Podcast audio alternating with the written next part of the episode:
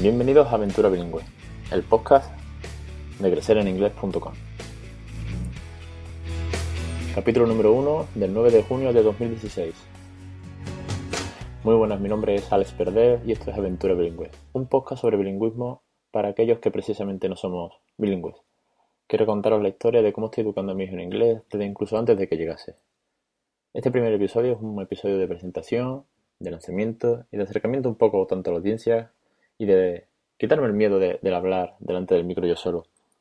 Llevo con el blog de crecereninglés.com no más de dos meses y sin embargo veía que se me quedaban cortas las palabras en el, en el blog, que necesitaba algo más. Y pensé, ¿por qué no? Un podcast. Te pones delante del micro y allá vamos. Sí que es verdad que tal vez este sea el quinto, sexto o décimo intento de ponerme a hablar, ya que bueno, dicen que el primer podcast nunca, nunca es perfecto. Pero bueno, la idea es presentarme. Algunos me conocen del mundo del marketing online, aunque llevo más de 10 años trabajando como contable. También me dedico al marketing online y he sido community manager de varias empresas. Soy representante y embajador de HotSuite, que es una plataforma de marketing online. En fin, por ahí ando haciendo otras tareas. Y sin embargo, cuando supe que me iba a tener un hijo, decidí, no sé por qué, emprender esta aventura. Y es que no soy bilingüe y tal vez mi inglés es medio, como el de todos los españoles en su currículum. Pero creo que el inglés es necesario y creo que sobre todo él lo va a ser necesario. Dicen que uno de cada cuatro españoles habla bien inglés y tres ni, ni siquiera lo saben o lo intentan. Pero sin embargo, cuatro de cada cinco empleos sí que te piden alto nivel de inglés. Estamos en un país en el que todo está doblado y todo se traduce. La competencia, sin embargo, es altísima cuando sales al exterior Incluso nosotros mismos nos hacemos la propia competencia. Qué mejor manera de que sepa inglés que desde pequeño, desde que salió de la barriga y desde que estábamos hablándole en inglés en casa. Es una aventura que he emprendido solo, aunque colabora también mi mujer con algunas frases y algunas palabras, y se hace ameno y divertido en el día a día. Es un vocabulario que muchas de las cosas no sabía, no sabía decir pañal, no sabía decir chupete, sin embargo ahora dummy, nappy, es una cosa que es diaria.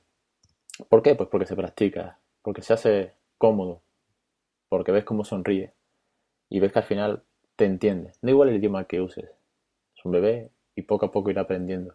No diferencia idiomas, no tiene un concepto de lenguaje.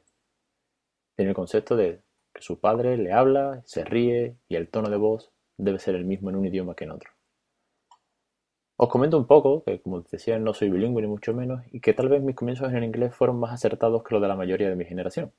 Soy del 83 y en eso de sexto de GB es cuando uno empieza a dar inglés. Por suerte mis padres me apuntaron a un profesor particular, un vecino del bloque, que daba clases de inglés ya que he vivido en Estados Unidos durante varios años y en París.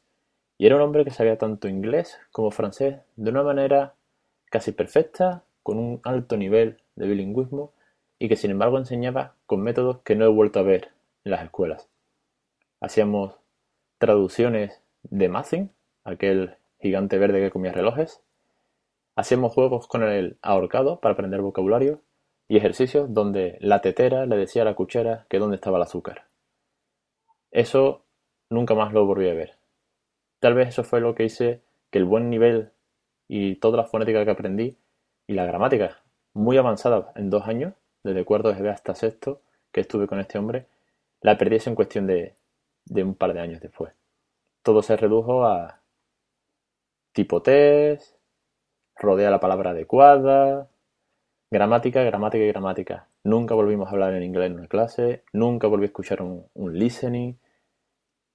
Bueno, supongo que tal vez eso hizo que, como muchos de nosotros, pues apruebes, pero no tengas realmente ningún tipo de nivel de inglés ni te sepas defender.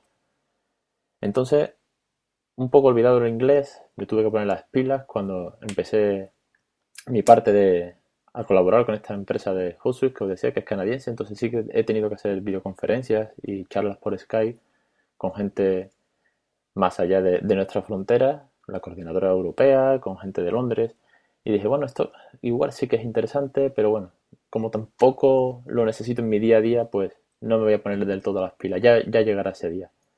Y al final, por sorpresa de la, de la vida, cuando tengo un hijo decido que, que tiene que saber inglés. y es en ese momento en el que emprendí esta aventura bilingüe. Monté un blog para inspirarme, para tener esa constante, para obligarme a buscar contenido, a leer, a estudiar, a conocer a otros padres y a través de su experiencia y de lo que voy leyendo de otros y de lo que yo voy practicando es con lo que he decidido que esto no puede ser una fiebre de un día, sino que debe ser una constante diaria y que al final tendrá sus frutos. No me quiero enrollar más, un podcast de un capítulo de presentación y simplemente deciros que, que los próximos episodios vamos a tener tanto invitados que van a contar su historia, resolución de dudas, porque yo misma las he tenido y a día de hoy me siguen apareciendo y quiero contar qué dudas he tenido y qué miedos al principio y con el día a día. Vamos a ver también sistemas educativos en España, cómo se hace en el extranjero, opiniones desde fuera de España y bueno, un poco todo lo que rodea el mundo del bilingüismo, aun cuando nosotros no somos bilingües, pero queremos que nuestros hijos lo sean. Muchas gracias y os espero en crecerenglés.com.